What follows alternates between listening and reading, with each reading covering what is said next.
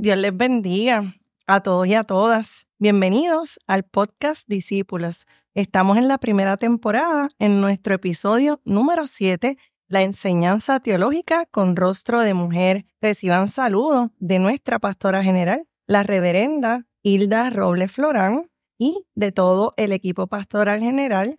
Nosotros estamos aquí como host de este podcast, la reverenda Marinés Santiago Calderón y esta servidora, la reverenda Sarinitza Rosario Ferreira, del área de vida familiar y cuidado ministerial. Y hoy tenemos una invitada súper especial para nosotros, que la conocemos hace años. Damos gracias a Dios por su vida, que es la reverenda doctora Lidia Hernández Marcial. Lidia es profesora de Antiguo Testamento y Hebreo del Seminario Evangélico de Puerto Rico. Así que nosotros queremos recordarles a los que nos escuchan que este podcast es un espacio donde se narran historias tanto de pastoras como líderes laicas que son de ejemplo para seguir para nuestras mujeres, incluyendo nuestras jóvenes y niñas en liderazgo, así como en escuchar testimonios de superación e historias que afirmen la dignidad de las mujeres en una sociedad tan retante como la nuestra. Y este esfuerzo, ¿verdad?, es del área de vida familiar y cuidado ministerial de la Iglesia Cristiana Discípulos de Cristo en Puerto Rico.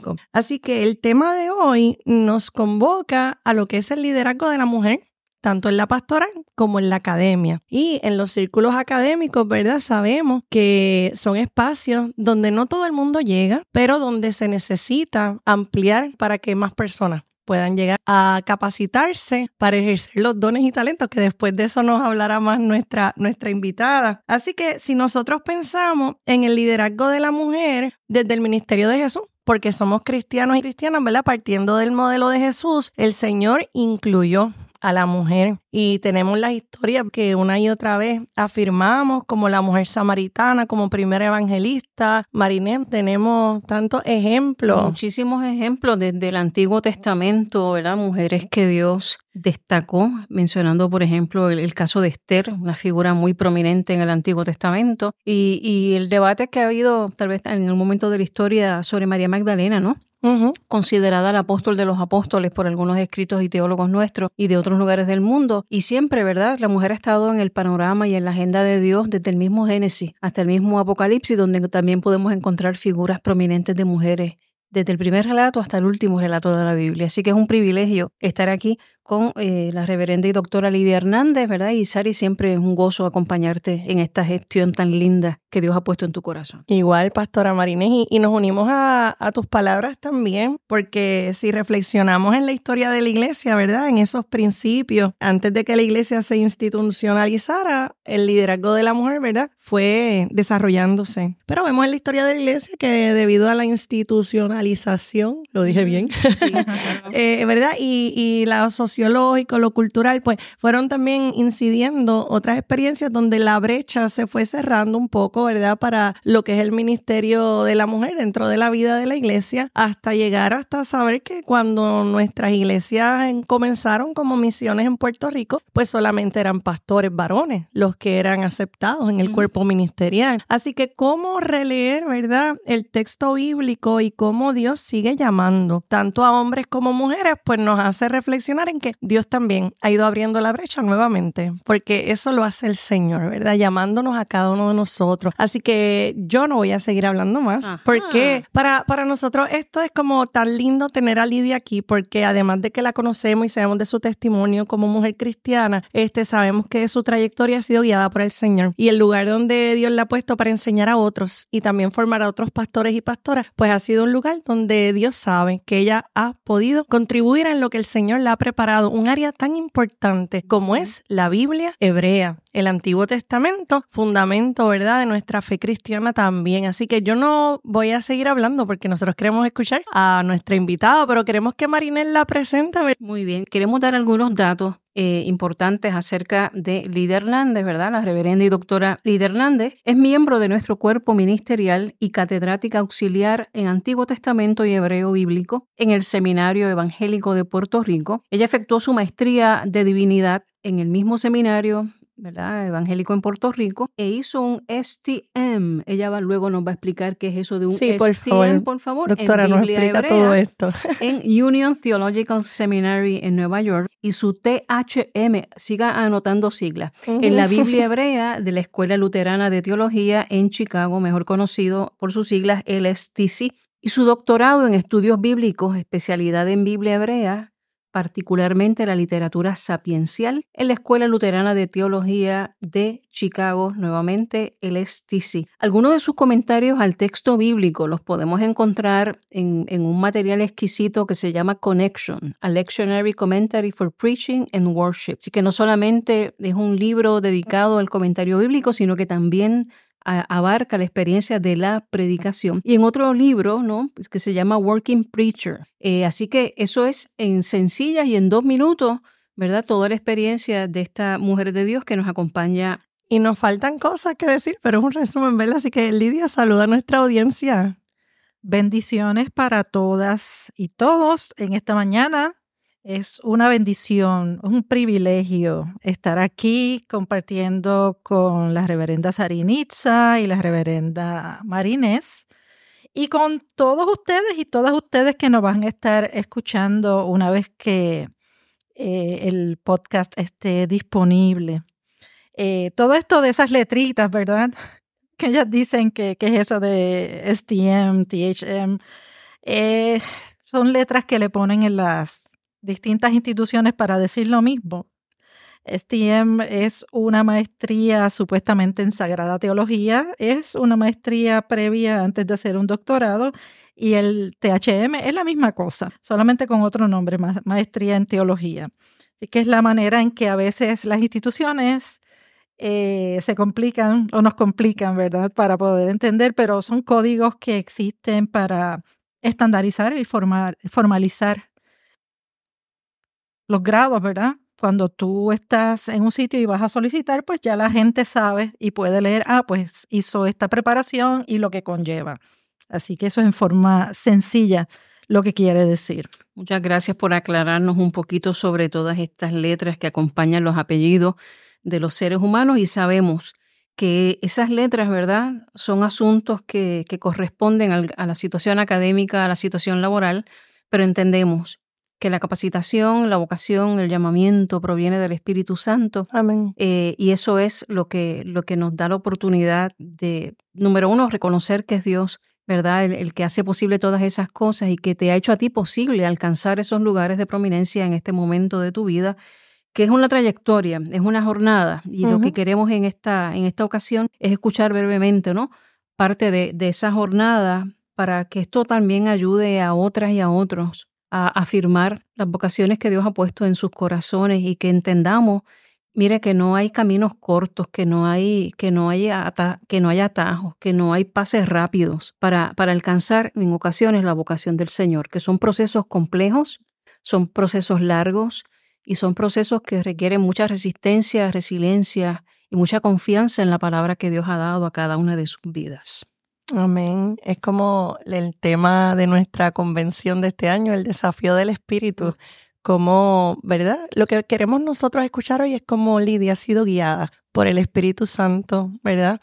Y cómo Él la ha llevado a los lugares donde los propósitos de Dios se cumplen, no solamente para ella, sino para la gente a los cuales también el Señor prepara para que se encuentren y caminemos juntos, ¿no? En la jornada de prepararnos y de, y de ser iglesia pertinente a estos tiempos, de ayudar a capacitar y a formar eh, ministros y ministras que van a estar aquí en este Puerto Rico tan difícil, tan retante y que requiere, ¿verdad?, de una revisión y de una humildad nuestra para hacer la voluntad de Dios en medio de los tiempos que vivimos. Por eso hay que escudriñar las escrituras, ¿verdad, Pastora Marinés? Correcto. Y, tenemos la lectura, ¿verdad, Sari? De Juan capítulo 5, verso 39. Juan capítulo 5, verso 39. Eh, si lo tienes por ahí, sí. Sarinitza. Claro que sí. Vamos a darle lectura en la nueva traducción viviente. Este texto es muy conocido, es el que usualmente Reina Valera comienza diciendo escudriñar las escrituras, pero quisimos también leerlo en esta traducción. Nos parece también bien interesante. Dice, en el nombre del Padre, del Hijo y del Espíritu Santo, Ustedes estudian las escrituras a fondo porque piensan que ellas les dan vida eterna, pero las escrituras me señalan a mí. Wow. Mm. Pastora Marinés, tú puedes dirigirnos en una oración para, ¿verdad?, encauzarnos en este texto y en, y en la conversación con nuestra compañera Lidia. Te damos gracias, buen Dios, porque todo lo que hemos visto en nuestro alrededor apunta, señala a que tú eres nuestro Dios y nuestro Salvador. Amén. Y esta, en esta ocasión, Señor amado, veremos cómo tú has dirigido a tu hija para el estudio profundo, mesurado y responsable de las Sagradas Escrituras. Gracias, y ellas apuntan a Jesús. Y eso es lo que queremos también que en esta ocasión se pueda dar. Así que que tu Espíritu Santo, Dios, que guía verdad y justicia, eh, dirija este diálogo, nos ayudes a caminar y a transitar por él y que lo que aquí se comparta, Dios, llegue a lo profundo, Señor, de cada corazón, de cada pensamiento, de cada voluntad, de aquellos que van a estar sintonizando o escuchándolo en lo posterior. Quedamos en tus manos dándote gracias a ti, Señor amado, que eres el Dios que nos guía en toda ocasión. Amén. Amén. Qué hermoso texto, ¿verdad, Mariné? Tremendo, tremendo, tremendo. Eh, yo creo que, que nos recuerda la importancia de estudiar, estudiar a profundidad las escrituras. Y, me recuerda a una porción también en el libro de los Hechos, donde habla de esta comunidad de los de Berea, de los de Berea que también dedicaban tiempo para estudiar las escrituras y que eran receptivos, ¿verdad? Dice Dios habla hoy a esa, a esa instrucción que el apóstol estaba dando a la comunidad. Y esto es importante, importante porque los estudios nos están diciendo que cada vez más las personas cristianas están leyendo menos la Biblia. Hmm. Eh, ¿verdad? Y aunque las tenemos en distintos dispositivos, eso no garantiza el que estemos haciendo estudios de ella. Una cosa es leerla, una cosa es oírla y otra cosa es estudiarla. Y me parece que es imperativo porque Jesús nos dice, ustedes están estudiando esto, háganlo a profundidad porque esto va a dar vida, porque apunta eh, a Jesucristo. Así que yo creo que, que eso es un desafío, ¿verdad? Que el Espíritu nos da a todos y a todas en este tiempo particular. Hermano, hermana, siéntese con la palabra de Dios. Siéntese con la palabra de Dios.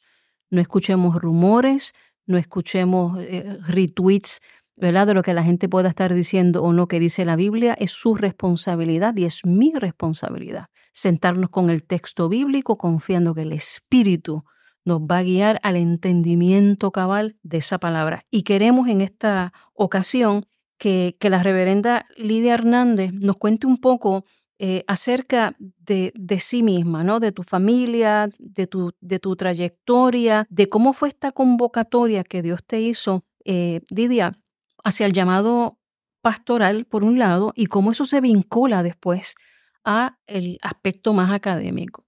Claro que sí. Eh, antes de contestar, mencionaste eh, hace un rato el Working Preacher. Eh, aquella persona que vaya a buscarlo como un libro, Working Preacher es un sitio en Internet donde la gente que predica puede buscar recursos para entender mejor los textos bíblicos que están en el leccionario. Gracias por esa aclaración. Y es un es una herramienta, un recurso que provee el Luther Seminary, un seminario luterano que, que hay, eh, no me acuerdo en qué estado. Pueden encontrarlo también en español. Ah, eh, es importante, que, sepan, sí, que si bien el nombre está en inglés, el Working Preacher también tiene en español. Me gusta eso, Working Preacher, preacher, porque el predicador tiene que hacer la asignación oh, con la lectura que la leyó, yo leí, ¿verdad? Y que estaba comentando Marine, y, y esa profundidad del estudio responsable y teológico. Yo recuerdo el profesor Ediberto López creo que me dijo, usted el Espíritu Santo lo va a usar, pero si usted hace su asignación, si usted no hace esa asignación, no pretenda que el Señor le haga la parte suya. Así que, y, no, y lo lindo que dice este texto, que las escrituras me señalan a mí, porque en Reina Valera dice, hablan de mí pero e, esta traducción dice, me señalan a mí. Así que ese estudio, tanto del antiguo como del nuevo, todo señala a Cristo y sabemos que en el antiguo hay un montón de profecías, ¿verdad? De, esta no va a ser, quiero aclarar, este no va a ser el único podcast que vamos a grabar con la profesora Lidia. Esperamos que ella nos ayude y nos acompañe en otros más también para seguir profundizando, ¿no? Porque parte de este podcast es conocer, ¿verdad? Eh, líderes y, y mujeres cristianas que, que también han hecho esa asignación importante de prepararse. Así que Lidia, compártenos, compártenos. Claro, así que no voy a entrar en nada que tenga que ver específicamente con el texto bíblico, porque si no vamos a estar haciendo el podcast solamente de eso. Sí. Eh, pues yo vengo de, de una familia que se forma en su experiencia cristiana en la iglesia presbiteriana. ¿Y por qué? Porque si ustedes conocen un poco de cómo es que llega la iglesia cristiana a nuestro país, eh, un momento dado, se reunieron una serie de líderes y tomaron el mapa de Puerto Rico y como decía un profesor nuestro en el seminario evangélico cuando yo estudiaba, lo dividieron como una pizza y entonces dijeron, esta parte va a ir para esta denominación, esta para la otra. Mi familia viene de Aguadilla y en la zona noroeste la iglesia presbiteriana es predominante. Con mi papá estudia en la Universidad de Mayagüez y llega a San Juan a trabajar. Por lo tanto, vamos a buscar una iglesia donde congregarnos. Tuvimos en una iglesia presbiteriana en la zona de, Country Club, pero nos mudamos al tiempo y ya era difícil el estar moviéndonos para ir a los servicios, especialmente en la noche, pues está en la escuela, hay responsabilidades, asignaciones. Y la iglesia que más cerca nos quedaba era una iglesia de discípulos de Cristo, eh, y en ese momento era la, Iglesia Discípulos de Cristo de, del Señorial.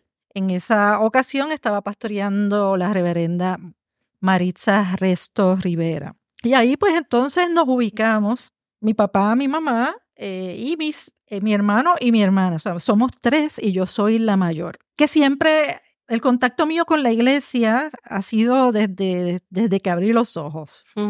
Y siempre la Biblia me llamó la atención. Mm. Desde pequeñita yo daba clases bíblicas en la iglesia presbiteriana. Ajá, niños más pequeños. En serio, me pusieron desde, o sea, no bien pequeñita obviamente, pero sí tal vez como, como primario, intermedio. O sea, yo empecé temprano a, dar clases. Así que esa experiencia eh, te, te marca ese interés de, de conocer más, aparte de que yo siempre he sido, la palabra fina es muy inquisitiva. ¿Verdad? Conocer, averiguar, investigar. Y pues eso te lleva a querer seguir creciendo en, esa área.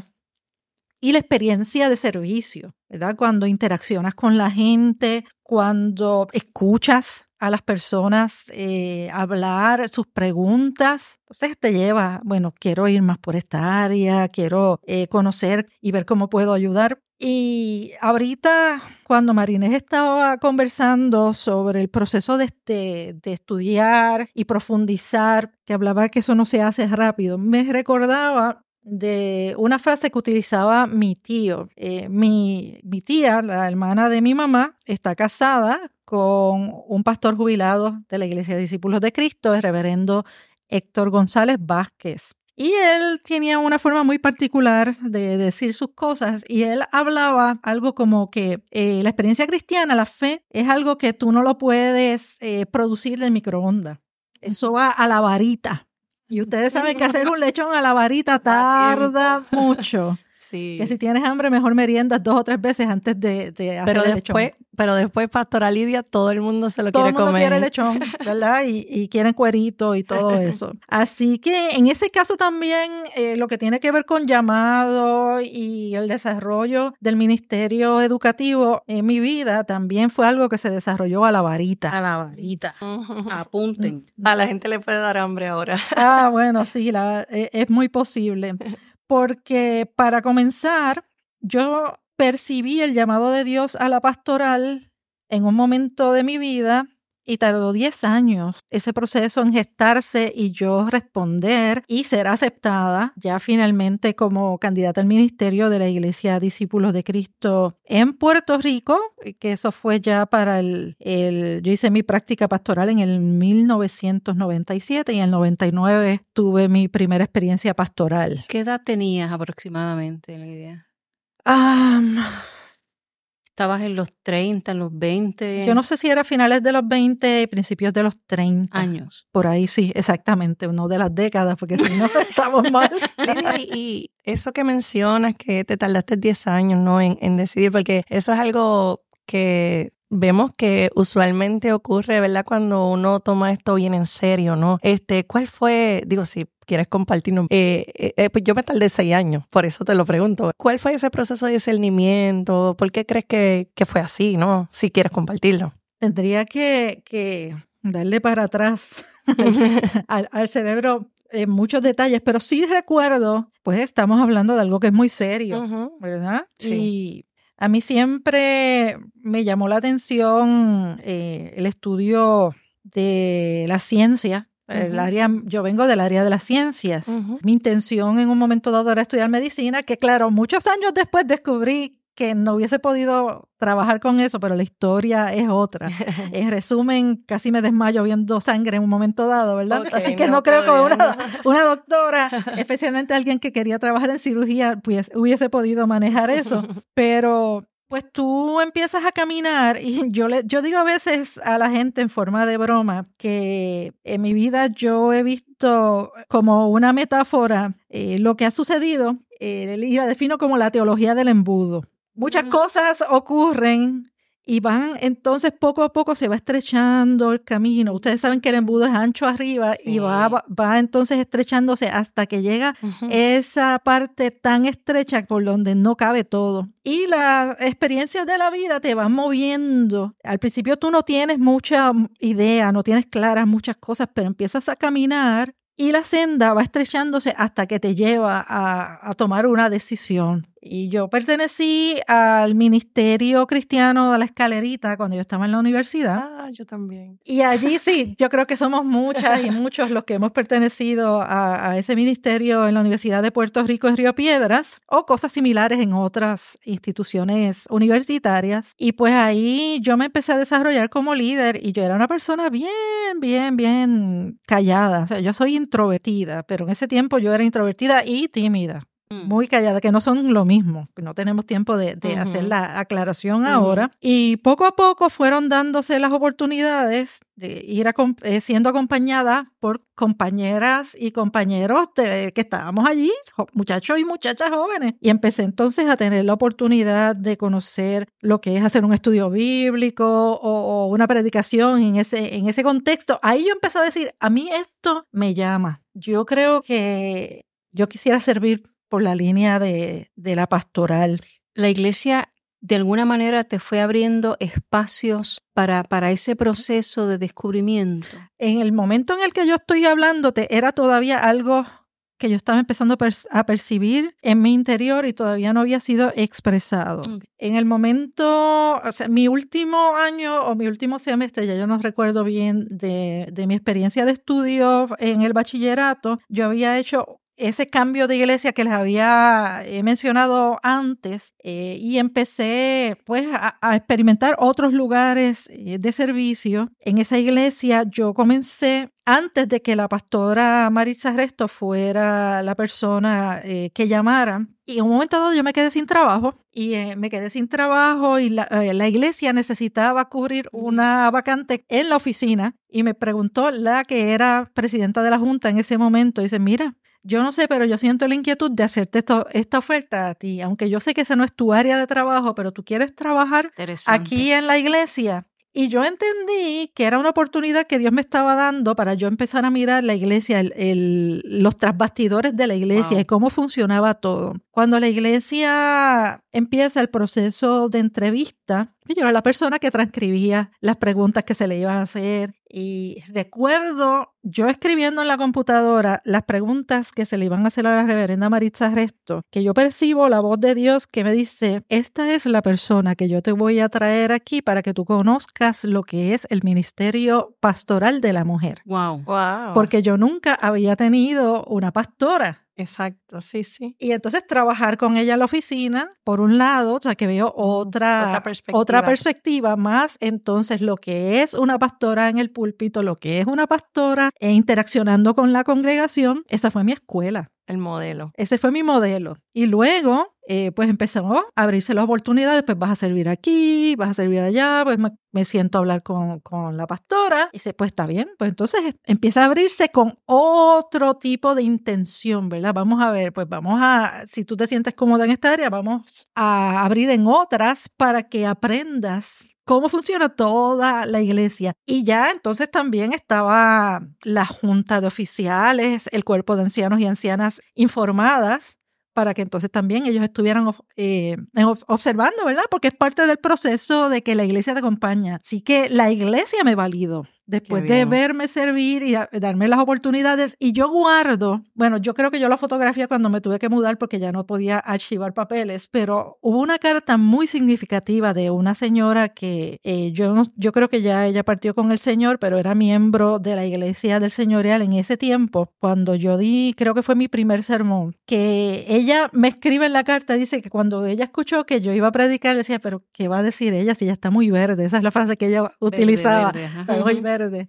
y me escribía diciéndome, pidiéndome perdón, decía, yo quiero disculparme porque Qué cuando linda. yo te escuché, Uh -huh. Dios me habló tanto a la necesidad que yo tenía Wow. y, y me- bueno, palabras de, de- de Ánimo. estímulo, de ánimo, eh, reconociendo que Dios me había llamado. Así que Wow. la iglesia valida, la iglesia abrió espacio para que yo pudiera seguir afinando Ujú. y conociéndome y metiendo la pata, porque eso es parte de, Ah, ¿verdad? El que piense que todo esto sale, el, el estar en la varita, o sea, la, la- varita es parte de eso. La metáfora de que estaba verde, por si nos están escuchando en otro lugar, en otra, En otro país. en sí. otro país. Saludos a los hermanos y hermanas y amigos amigas que nos escuchan que nos en otros lugares. En términos del fruto, ¿no? De una fruta, el estar verde es no estar maduro. Así que la metáfora era que la persona no entendía que Lidia estaba lista, ¿verdad?, para poder eh, ejercer o, o ser utilizada por el Espíritu de Dios. Y es importante que tomemos nota como comunidad de fe. Los llamados se dan en medio del cuerpo de Cristo. Amén. Y el cuerpo de Cristo tiene una función en ese proceso de no solo validar, identificar, sino de proveer los espacios para el desarrollo de esas vocaciones. Y toda la iglesia tiene su, su función, no solamente en ese caso la pastora Maritza Resto, sino ese liderato, ese laicado, esa junta de oficiales. Así que esto no es un proceso que se debe dar en lo solitario, sino que toda la comunidad de fe está involucrada en ese proceso de afirmar las vocaciones. Y ayudar a la persona reconocer que no siempre va a salir perfecto. Mm, Claro. Y porque no salga perfecto al comienzo, eso no necesariamente significa que no tiene el llamado, sino que necesita desarrollarse mejor. claro. Que a veces es, es- importantísimo el discernimiento para no tronchar llamados Muy bien. porque no le suene como que a esa persona no puede. Es que las expectativas nuestras a veces son hasta más altas que las de Dios. Oh, sí. Y nos sorprendemos. Esta mañana estábamos hablando sobre el texto de la parábola del sembrador. Y mira qué interesante que en la buena tierra Jesús mismo dice, y el que da buen fruto lo da 30, 60 y a ciento por uno, que ni siquiera en la buena tierra el fruto es igual. Los llamados tampoco son iguales. Y los procesos, como dice la pastora Lidia y estaba aportando también la pastora Marinés, son en un desarrollo. O sea, no podemos pretender, ¿verdad? Que nadie predique como un predicador ya terminado de muchos años cuando, bueno, yo predicaba a 500 millas por hora.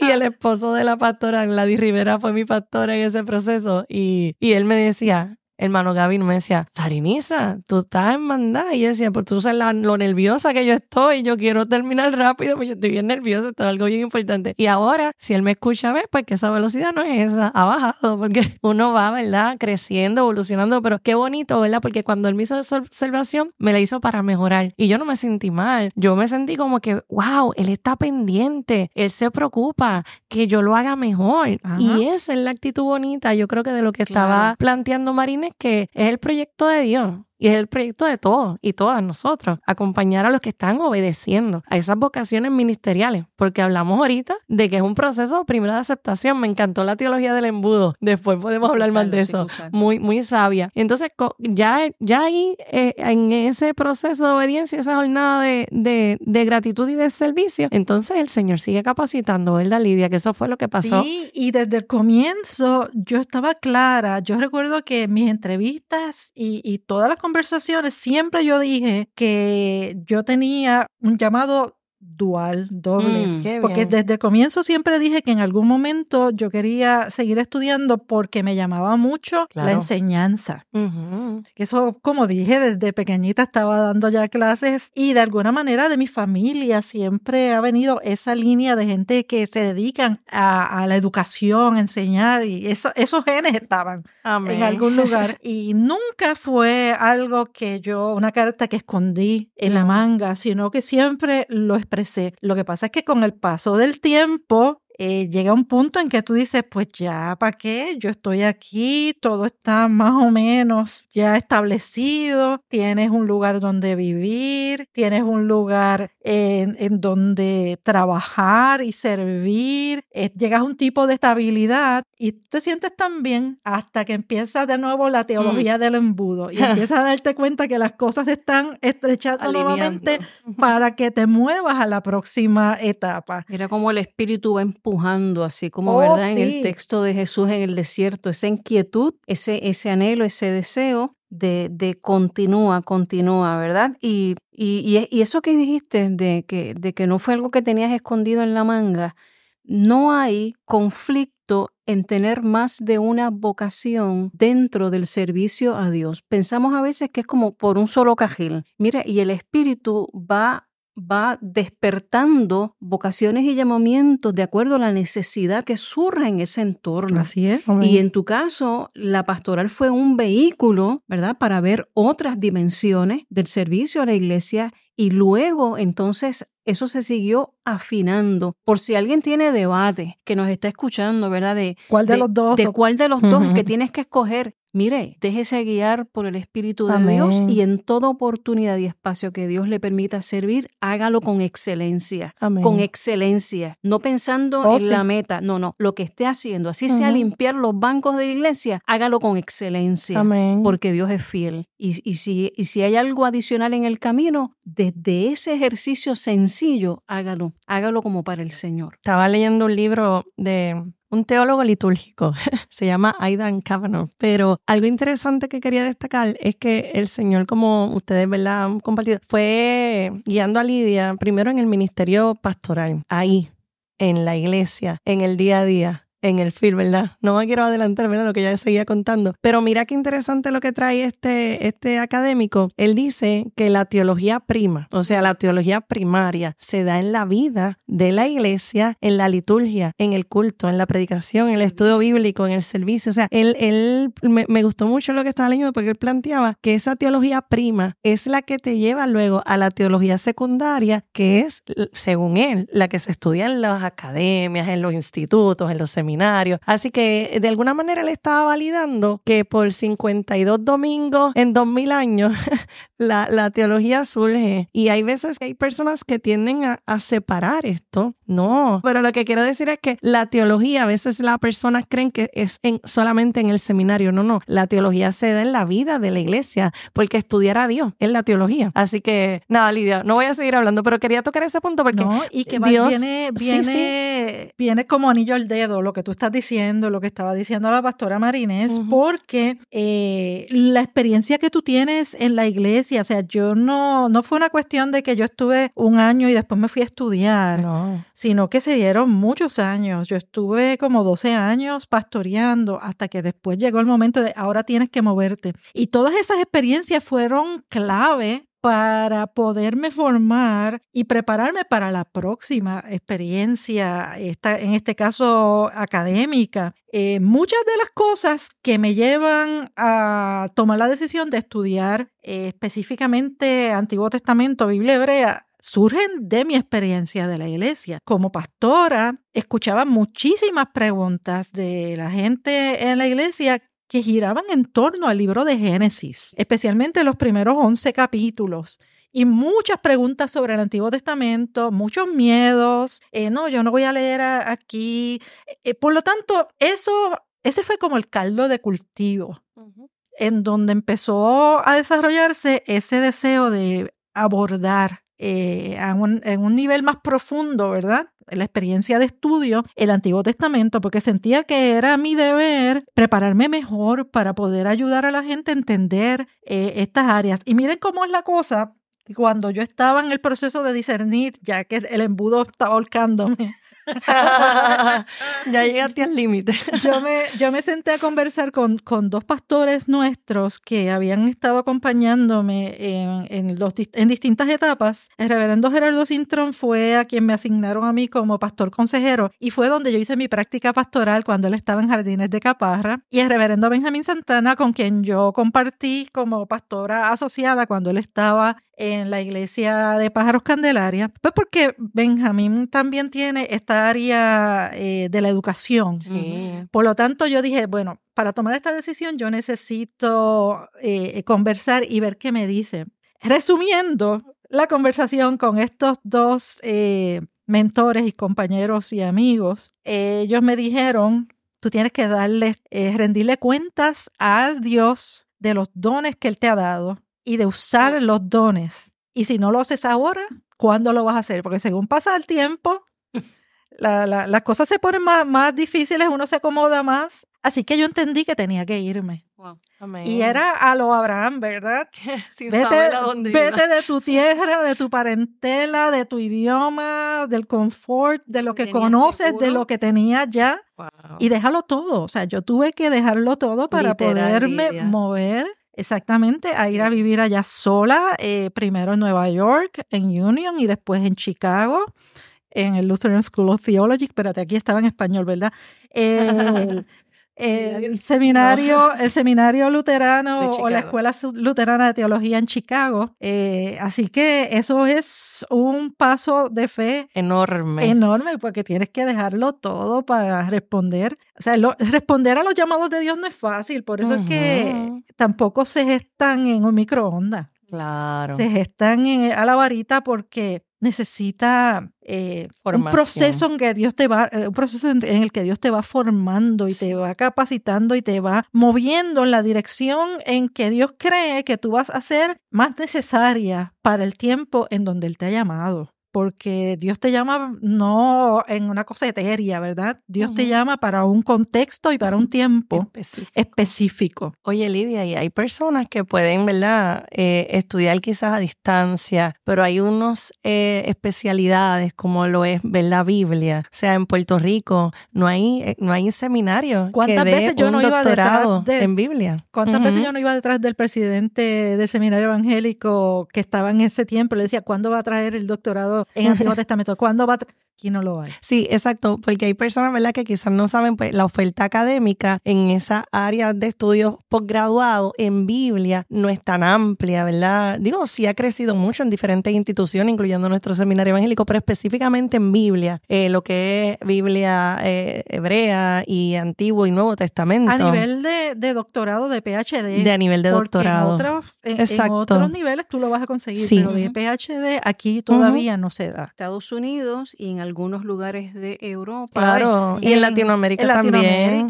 Sí, Lidia, y, y Sabemos que estudiar en otra tierra, en otro lenguaje, es un desafío adicional a la exigencia académica inherente a esos programas, ¿verdad? Que son bien exigentes. Así, cuéntanos un poco de esa experiencia en los lugares a donde nuestro Dios te permitió llegar. Nos gustaría seguir escuchando cuál fue el tema de tu tesis. Y yo creo que ya nos contestaste por qué fue Antiguo Testamento, ¿verdad? Así que cuéntanos un poquito de esa experiencia académica.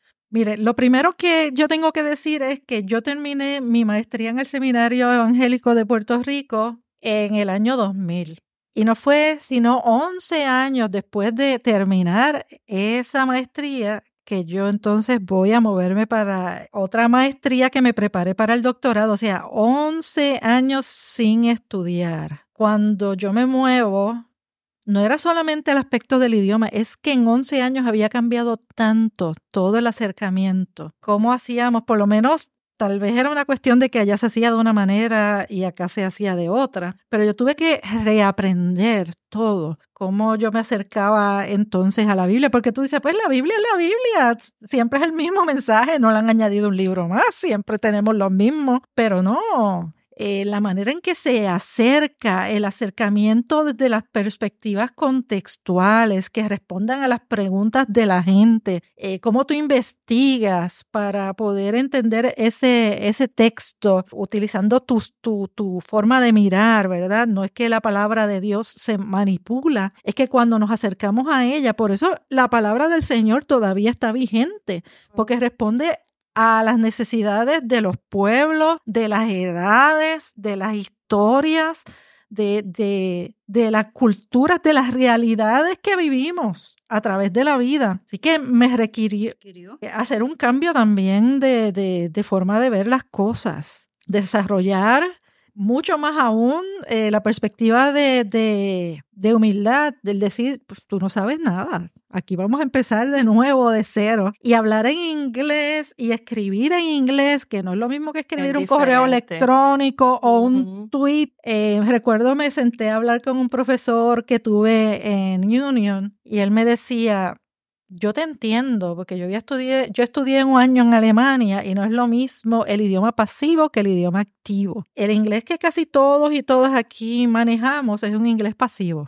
Eh, lo podemos leer, lo escuchamos y lo entendemos, pero a la hora de tú construir las oraciones y escribir académicamente, que no es lo mismo, es distinto. Así que yo tuve que romper el vidrio, moler el vidrio, desempolvar el hebreo para las clases porque yo lo había tomado muchos años antes y no lo había tocado para nada. Si usted aprende un idioma, no importa el que sea, practíquelo, practíquelo porque se pierde. Eh, así que fueron muchos retos vivir en, en, los Estados Unidos, sola, eh, manejar un, eh, un, idioma a nivel académico, una cultura. una cultura muy distinta empezar a escuchar y a tratar de entender lo que era la frase people of color, gente de color. Mm. Y yo decía, pero hay gente transparente, ¿no? Es que estamos hablando de una realidad social, política muy distinta, todo este problema racial que aquí en Puerto Rico ignoramos y que está, pero que allá eso está todo el tiempo, ¿verdad? Que nada más de leen tu, leen tu, tu nombre y te escuchan y ya, este, pues tienes,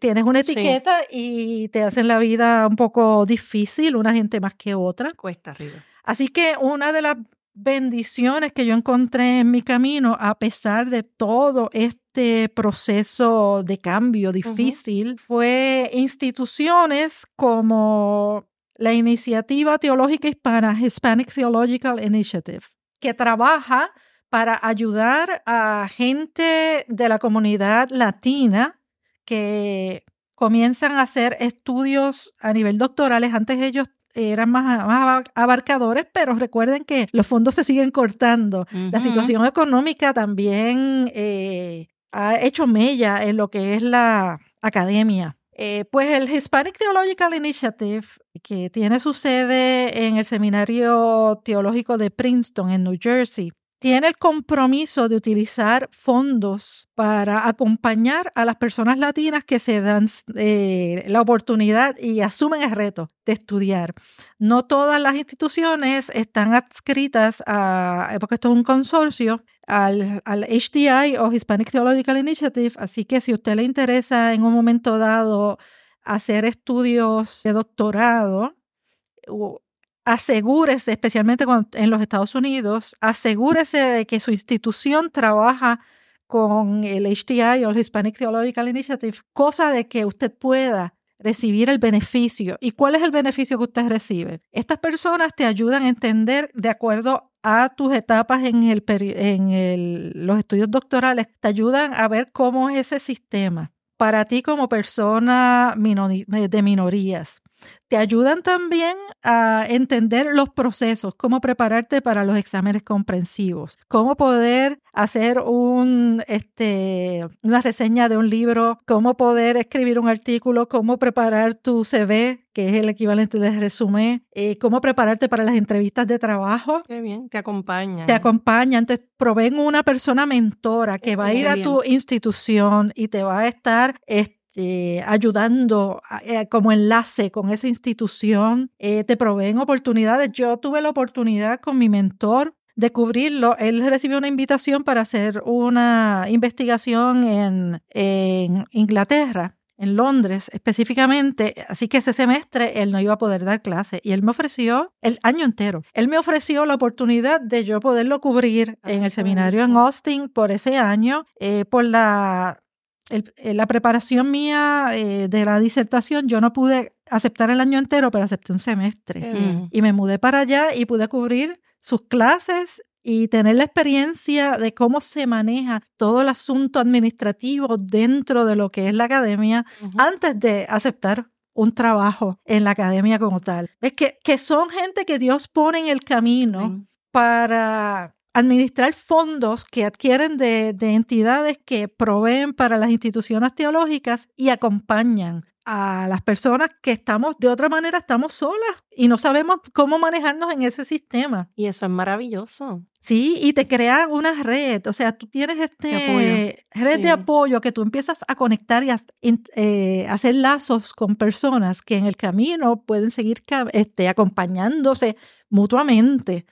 Qué, lindo el asunto de, de, cómo se repite el asunto de la comunidad, de, una comunidad de fe en un lugar local a una comunidad de apoyo, de gente que ha tenido que atravesar por esas experiencias previamente y lejos de decir, pues el que venga atrás que se aje y se la ajele como pueda. como pasa a veces. Como pasa muchas veces. Y hay una, y hay una comunidad que Dios provee para ese proceso de acompañamiento, el asunto de la humildad, Lidia, ¿verdad? Esto vivimos en unos tiempos de mucho protagonismo, de mucha cuestión escénica, de mucho asunto de celebridad, de muchas cosas, de, mucho, de mucho carácter individual. La iglesia tiene un sentido comunitario. La vocación tiene un sentido comunitario. Si usted Dios le ha llamado es para la comunidad, es para la iglesia o para otro escenario donde sea comunidad.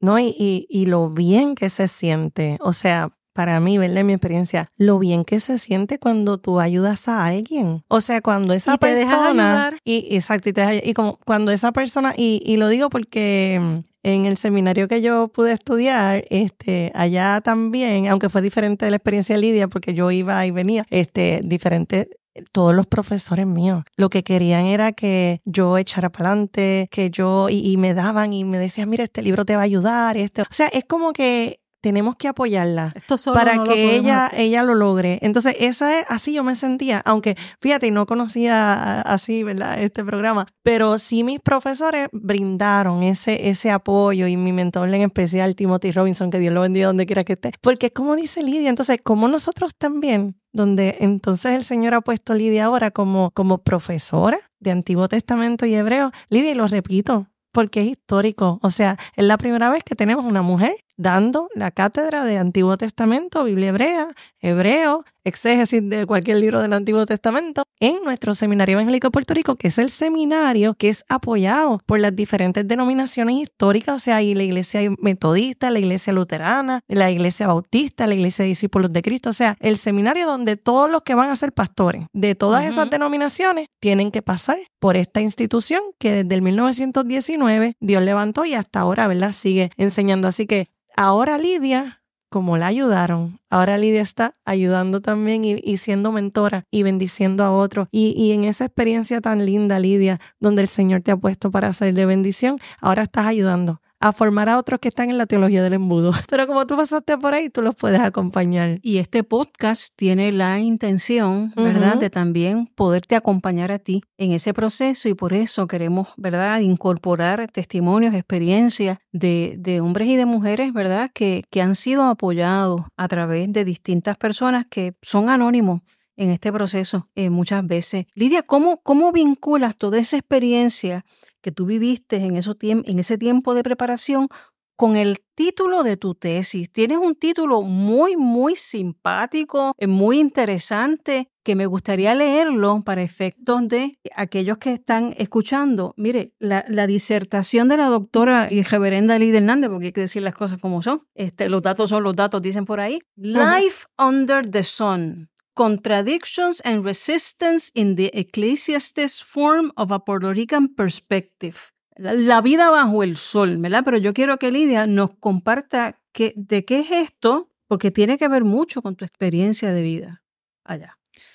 El respaldo que yo tuve de estos mentores de la, del HTI, de trabajar en conjunto y poder acercarme a los trabajos que yo quería hacer desde mi contexto que eso no se da con, con frecuencia. Por lo tanto, el Caribe, Puerto Rico, estamos bajo el sol todo el tiempo. Qué bien. Eh, yo quise utilizar esa imagen que la encontramos en el Eclesiastés con frecuencia, que nos habla de que vi esto bajo el sol, vi aquello bajo el sol. No hay, nada nuevo. No, hay nada, no hay nada nuevo debajo del sol. Así que yo lo que quise tomar esa frase, es decir, la vida bajo el sol y tratar de, mirar lo que es la realidad de una persona que eh, viene de un contexto en donde los seres humanos tienen muchas contradicciones. La realidad es que el ser humano, donde quiera que esté, se mueve entre las contradicciones. Pero la realidad sociopolítica nuestra, por nuestra historia bajo España y bajo los Estados Unidos, eh, se caracteriza por eh, una, este, una cantidad de contradicciones y cómo se maneja para tú poder seguir hacia adelante trabajando de tal manera que es una resistencia a las imposiciones que no te permiten esa vida bajo el sol. Y ustedes dirán, ¿y cómo es que todo eso se puede pegar en un libro que es tan viejo, que normalmente se asocia con con la figura de Salomón, que es el epítome de la sabiduría en la tradición bíblica, pues cuando tú empiezas a leer la manera en que, en que se maneja el, el texto y cómo te trabaja las situaciones, los libros de sabiduría, déjame decir, es importante, trabaja mucho lo que es la realidad y la experiencia humana. Por eso es que a mí me gusta la, la literatura de sabiduría, por la experiencia humana y cómo Dios se deja ver y capacita para manejar la experiencia humana. Y como la experiencia humana tiene muchas contradicciones, yo traté de empezar a leer una cosa en conversación con la otra. Y pues no le puedo entrar en detalle porque no hay el espacio aquí, pero, por eso es que estoy utilizando la imagen de, del sol. Por eso es que eh, se habla de la palabra contradicción y por eso que también yo quise utilizar como parte del desarrollo de, mi disertación el elemento visual. Eh, utilicé memes mm. en una de las partes. ¿En serio? Para poder entonces expresar algunas de estas contradicciones en nuestra realidad e ilustrar algunos de los textos eh, bíblicos del Eclesiastés a la luz de la, de la realidad puertorriqueña. Y la generación nuestra, o sea, es una generación visual, así que me parece súper, pastora. Los, modelos de enseñanza también han variado a través de los tiempos. Oh, sí. Por eso es que yo estaba trabajando el tema de la resistencia, porque no es la resistencia de frente, pues cuando tú no tienes el poder mm. y tú no te puedes ir de frente porque te limpian el pico en puertorriqueño. es la resistencia de sobrevivir y de afirmar la, dignidad de cómo somos, ¿verdad? Sin violencia. Sin Exactamente. De eso es. Es una resistencia activa, pero fundamentada en lo que es la, la dignidad de los pueblos y de la dignidad del ser humano. Sin destruir, sin destruir al otro. Sin destruir tampoco la dignidad del otro y no caer en lo que criticamos. Que eso es algo bien importante. Yo creo que de esto va a salir otro podcast. Pero Lidia, una pregunta. ¿Qué tú le dirías? ¿Verdad? Vamos a pensar en nuestros amigos y amigas que nos están escuchando en esta hora. Que quizás te oyen y dicen, wow, yo estoy pasando por esto. O cuando ella mencionó esto, apeló a mi vida. O sea, ¿qué tú le dirías a esas jóvenes o damas, caballeros, eh, no sé, el que nos está escuchando en este momento? ¿Y qué, tú le dirías? Eh, de acuerdo a cómo tú compartirías con ellos que si están sintiendo algo, no igual, jamás. No, claro. Pero similar, ¿verdad? Este, ¿Cómo los motivarías? ¿Qué les dirías? Una de las primeras cosas que yo recomiendo es que conversen, busquen gente con quien en compartir su inquietud, personas que ya hayan pasado por la experiencia y ustedes pueden así aclarar dudas. Gracias al Señor yo he tenido la oportunidad de, sea por correo electrónico o sentados en mi oficina o en conversaciones de, de pasillo, gente que se ha sentido eh, motivada y llamada a continuar estudiando y me hacen las preguntas. Y eso es lo que yo les recomiendo en primer lugar. Busque gente. Si quiere, eh, primero comience y converse con amigos, amigas que hayan tenido esa experiencia, con profesores, profesoras, sus pastores, pastoras, si son gente que, que han seguido eh, por la línea de la, educación o, el área que a usted le interese, ¿no?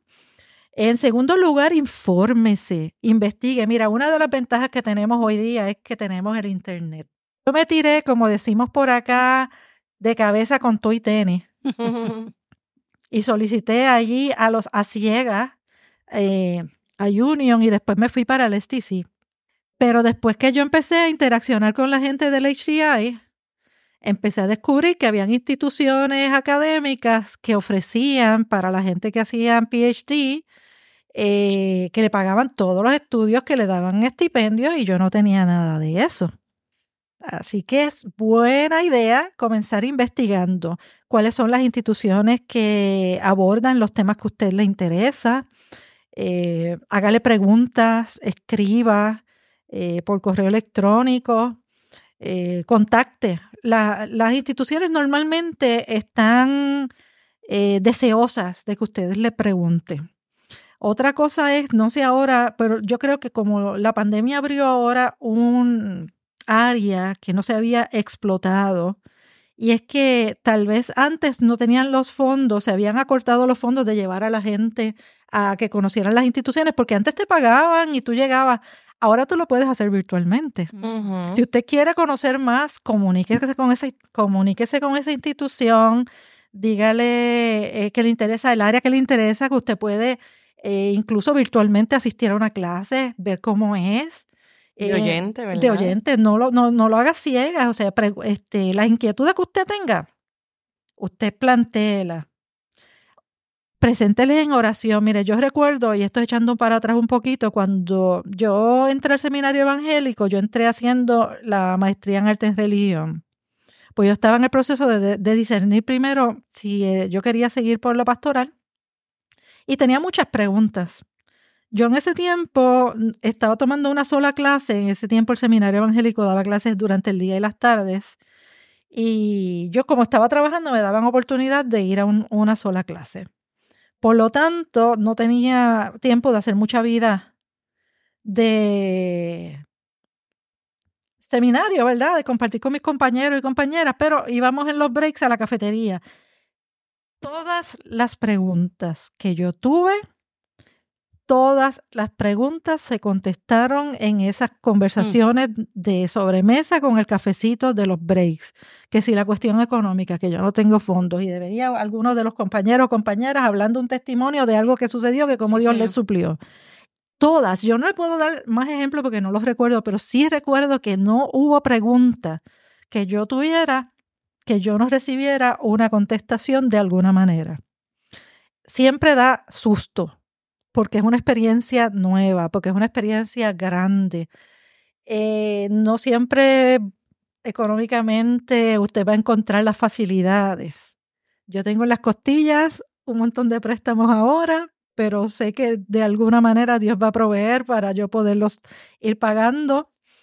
Pero hice lo que tenía que hacer hice lo que tenía que hacer. Usted no tenga, eh, no utilice, vamos a decirlo de esta manera, temor vamos a tener, no utilice el temor como algo que lo detenga. Amén. Aún con temor y con las piernas que le tiemblen, Amén. muévase, hable, pregunte, investigue y láncese. Lo que sí es importante también mencionar, estamos en un tiempo histórico en donde la realidad es mucho más difícil también en la academia, así como en la iglesia. Pero si usted siente que Dios le llama, si usted entiende que Dios le llama para esta hora, prepárese para esta hora. Prepárese para esta hora porque Dios le necesita. Amén. Así que eso es lo que yo puedo compartir con, con ustedes. No ha sido nada fácil, eh, pero ha sido algo que se ha podido hacer con la ayuda del Señor y la gente que Él ha puesto en el camino para trabajar, como dice el HTI, en conjunto. Amén. La solidaridad es importante para caminar en estos tiempos y en estos caminos que son tan complejos. Amén. Y, y esa invitación, ¿verdad, Lidia? A orientarse, a seguir buscando, porque en esa misma búsqueda el Espíritu Santo, ¿no? Va dirigiéndote y abriendo las puertas, como fue en tu caso, en la dirección que el Señor quiere. Y queremos decirle, ¿verdad?, a todos los que nos escuchan, que nuestra Iglesia Cristiana Discípulos de Cristo en Puerto Rico tiene su instituto bíblico, Juan Figueroa Pierre. Donde yo también di clase. Amén. Exacto. Y yo cogí clase y di clase también. Pero mire, sabe que si usted no ha empezado y Mm. tiene ese llamado, empiece por, por el instituto. Claro que sí. También tenemos el Seminario Evangélico de Puerto Rico, que como dijimos ahorita, es la institución, ¿verdad?, respaldada por todas las denominaciones históricas de nuestro país, que lleva más de 100 años. Así que es una institución que ha bendecido mucho, ¿verdad?, lo que es la formación de la pastoral puertorriqueña. Y de hecho, si, si tiene dudas también y preguntas con relación al seminario evangélico, eh, escriba y también puede, puede reunirse con algunos de nosotros, de nosotras como profesores y, los recibimos. Y puede pasar por allí, claro, en Río Piedra. Claro, usted primero Llame haga la cita. haga la cita porque Sí. no siempre vamos a estar allí presentes, pero estamos en la disposición de conversar con ustedes y poderles ayudar a, a discernir. Claro, Claro. que sí. Y hay otras instituciones teológicas, ¿verdad? Muy buenas también en, no- en nuestro país. Eh, la pastora Marinés también es facultano también de, de Universidad Teológica del, Del Caribe, sí. claro. Y hay, y hay la muchas Universidad Interamericana también tiene. También tiene su diverso. bachillerato y Sagrado Corazón. Mire, eh, usted ponga su voluntad. Usted ponga su oído presto para escuchar a Dios. Lo que es común en muchas de las historias, tanto bíblicas como las que hemos escuchado a través de estos podcasts, es la convicción. La convicción de ser llamado y llamada por Dios. Eso es lo que te va a permitir caminar Amén. con fe, con esperanza, aún con los vientos contrarios, el convencimiento de que Dios te llamó. Mm. Lo demás le corresponde al Señor hacerlo. Así que si usted tiene esa convicción, vaya en el nombre del Señor. Y lo que es del Señor, Él lo respalda, lo valida y a través, como decía Marines ahorita, de la misma comunidad de fe. Amén. Así que pastora, profesora Lidia, estamos súper más que agradecidos por este tiempo que has tomado, ¿verdad? Dentro de todas las ocupaciones tuyas. Así que gracias. Gracias, por compartir tu historia como discípula, porque eres parte de las discípulas, ¿verdad? Sí, claro Del Señor. Eh, así como, ¿verdad? Compartir tu historia como una discípula de Jesús y enfatizar las posibilidades que siempre tenemos en Cristo Jesús. Así que gracias por usar los dones que el Señor te ha dado en el tiempo preciso, como dicen los gente por ahí, en el timing del Señor, ¿verdad? En el tiempo de Dios. Así que es hermoso poder afirmar el llamado y respaldo de Dios, quien nos valida y capacita para ser de bendición y edificación a la iglesia del Señor de toda la tierra. Así que gracias Lidia por esta hermosa historia, al ver cumplir los propósitos de Dios en tu vida. Y le invitamos a todos los que nos escuchan a compartir este podcast con otras personas, ¿verdad? Que también sabemos que puede ser de mucha bendición. Así que hasta la próxima tendremos a la profesora Lidia en otro momento, ¿verdad? Para ampliar todos estos conocimientos de la Biblia. Así que gracias, Lidia, gracias, Pastora Marinés, también por este espacio compartido. Así que una palabra final y que el Señor les bendiga. Amén. Dios les bendiga a todos. La paz del Señor nos acompaña ahora y siempre. Amén. Bendiciones. Bendiciones.